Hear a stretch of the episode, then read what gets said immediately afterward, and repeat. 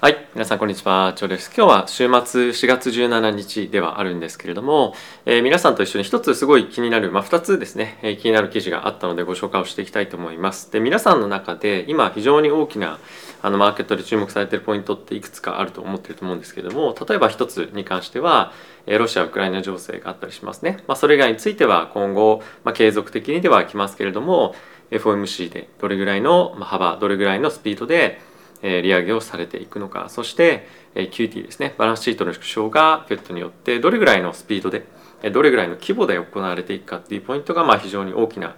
点なんじゃないかなと思います。で今日はですね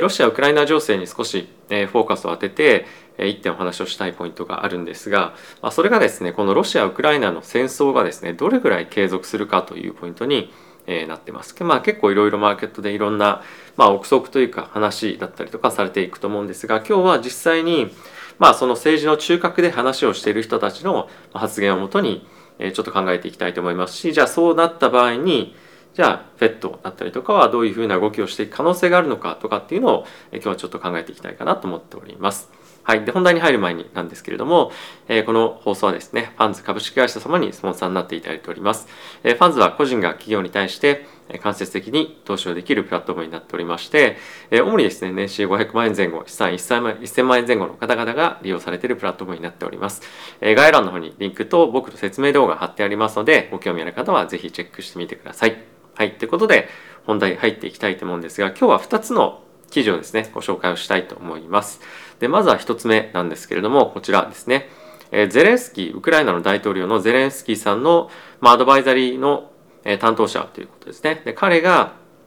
2035年まで、えこのウクライナとロシアの戦争は続くんじゃないかというようなことを、え言っていますと。で、2035年って今からもう10年以上なわけですよね。でまあいくらなんでも長すぎだろうというふうに思う方もいらっしゃるかもしれませんがこれは今みたいなまあ緊張感がずっと続くというよりもまあ収まってはまた大きな衝突があったり収まっては大きな衝突があったりみたいな感じで、まあ、結構その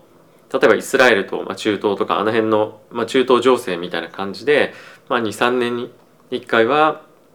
まあ、小規模な衝突が起こったりとか6年とか7年で、まあ、大規模な、まあ、今回のような、えー、まあ戦争というか紛争みたいなことが起きるんじゃないかというふうに言われています。なので、まあ、あの今すぐに何か収まってじゃああのまた改善に向かってまた突然何かバーンと起こるみたいな感じよりも、え少しちょっとそのある意味、まあ、内戦じゃないんですけどもそういう緊張感が続く、え時代、まあ、冷戦みたいなものが、まあ、継続して、え続いていって何かあるたびに、まあ、つばぜり合いというか、え衝突を繰り返していくみたいな感じになるところですね。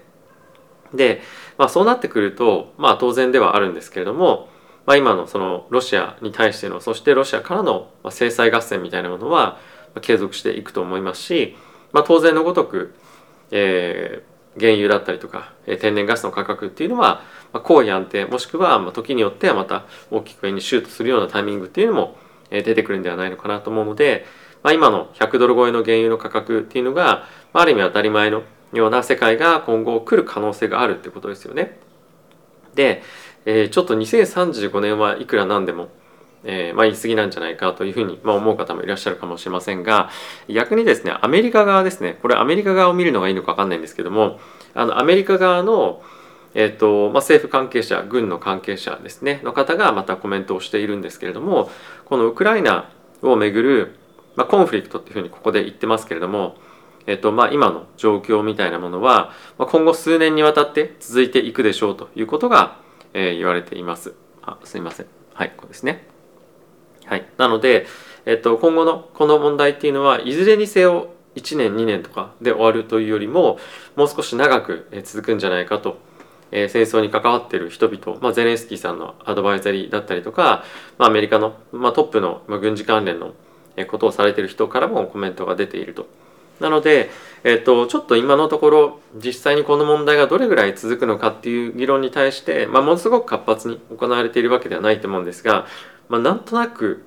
あのそんなに長く続かないというか結構ロシアがあの押し込まれているとか、まあ、いろんな話が出てますけれども、まあ、あのそういうものとは、ね、少し切り離して、まあ、冷戦というところだったりとかあとはその、まあ、小さい揉め事大きい揉め事がまあ、繰り返し、まあ、来るんじゃないかみたいなことをですね考えて、まあ、そういった側面も考えてみると、まあ、かなり長くこの戦争は、まあ、中長期化長期化するということが、まあ、いろんな、あの関係者というか、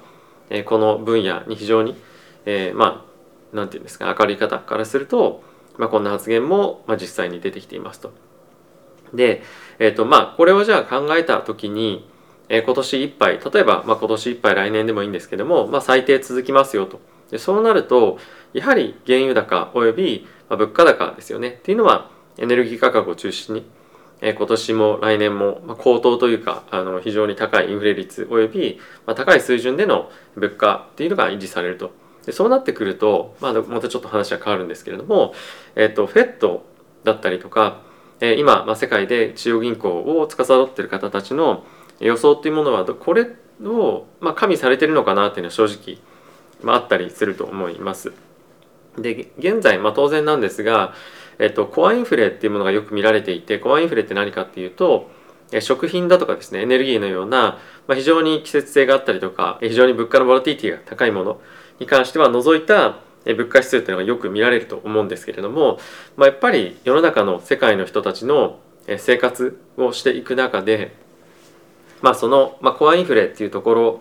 をやっぱり気にせざるを得ないというか生活をまあ見ていく中で、まあ、コアインフレっていうのは非常にやっぱり重要になっていきますし、まあ、あとは、えー、我々のような一般市民が、まあ、お金を使う際にはやっぱ食品とか原油高、まあ、エネルギーガソリンとかそういったところの影響は必ず、まあ、もろに受けるわけですよね。でそうなってくるとじゃあ、えっと、コアインフレは落ち着いてきたけれども、まあ、実際の例えばそのそういったエネルギー関連を含んだ、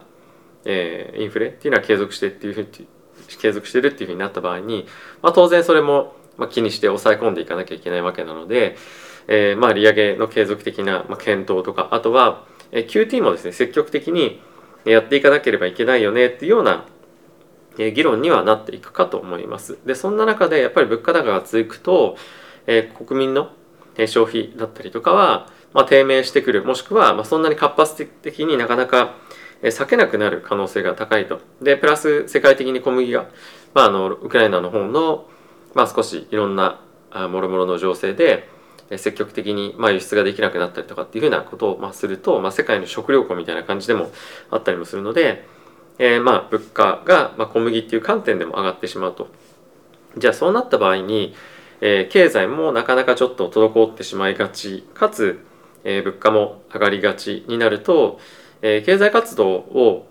えー、まあ今予想しているぐらいに活発にじゃあいざ行えるかっていうとまあ少し難しい暗雲が立ち込めるような環境になってくる可能性があるかと思うんですね。でそうすると FED は積極的に、え、本当に QT バランスシートの縮小をして大丈夫なのかっていう議論になるかと思うんですが、まあ、これはいくつか捉え方があると思っていて、え、無理やり、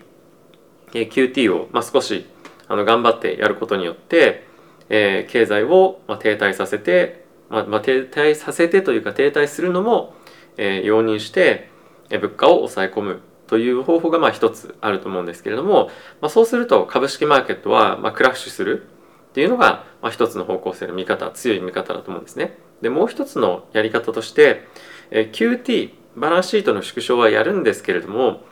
今期待されているバランスシートの縮小っていうのは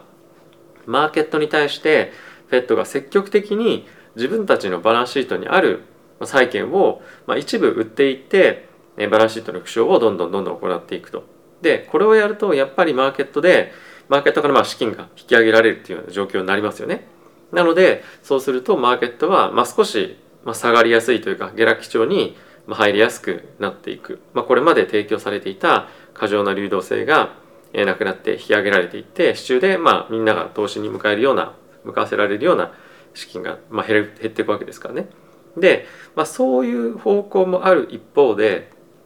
マーケットで FED がまあ積極的にバランスシートの縮小をやっていますよと言いながらも自分たちのバランスシートの持ってる債券の中で償還が来るものは当然、まあ、償還しますよとただしそれ以上のバランスシートの縮小債券の売りはしないとなるとマーケットからお金は引き上げるっていう形にはならないんですよねなのでそういう償還ベースでえー、QT をやってるようにある意味ま見せかけるみたいなものも一つやり方としてあるんじゃないかなと思います。で、まあ、この場合なんですが、まあ、今マーケットでもいろいろ話をされていますけれども、え QT をやってるように見せておいて、まあ、実際の実質的な積極的な QT はやっていないと、まあ、同意語なので、えー、まあ、この場合このケースはマーケットでは、え株価の下落トレンドに入るようなシナリオには正直ならないんじゃないかなと思うので、まあ、このそもそも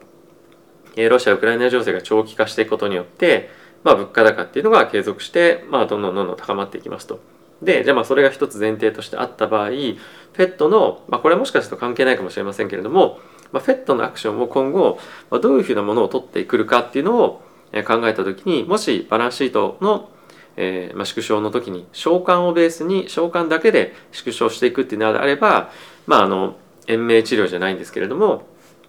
マーケットとしてはまあ、ソフトソフトランディングというか、まあ、クラッシュはしないもしくは、まあ、しっかりとマーケットが安定して、えー、まああの生かせられるような、まあ、状況になるんじゃないかっていうのが選択肢として一つ。でもう一つは、まあ、ちょっと経済を、えーまあ、経済の停滞リスクがあるかもしれないけれどもバランスシートの縮小を、まあ、積極的に自分たちから債券を売却をして進めるっていうのがまあ一つもう一つ戦略としてあるんじゃないかなと思います。で実際にこれどっちの方でやっていくかっていうのはまだ、えーと、正直わからないかと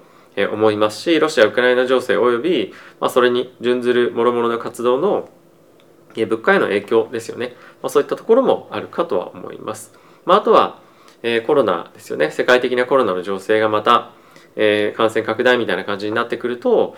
えそのバランスシートの積極的な縮小っていうのはやりづらくなったりはするんじゃないかなと思います。まあちょっと話はずれましたけれども。で、まあ、今のあの話の最初のポイントに戻ると今一応ですねこのマーケットの中でロシア・ウクライナ情勢についてはあのそんなに長期化することっていうのはあまりえ織り込まれて正直いないんじゃないかなと、まあ、議論している方はいらっしゃるんですけれども織り込まれていないというかあまり計算はされていないと思うので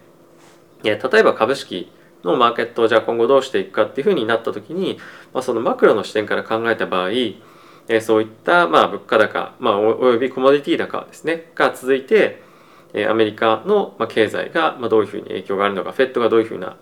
アクションを取っていくのかっていう観点から一つ投資するっていうのもありかと思いますしこのロシア・ウクライナ情勢っていうものが続いていくことによって世界の軍事的な産業が活発というか、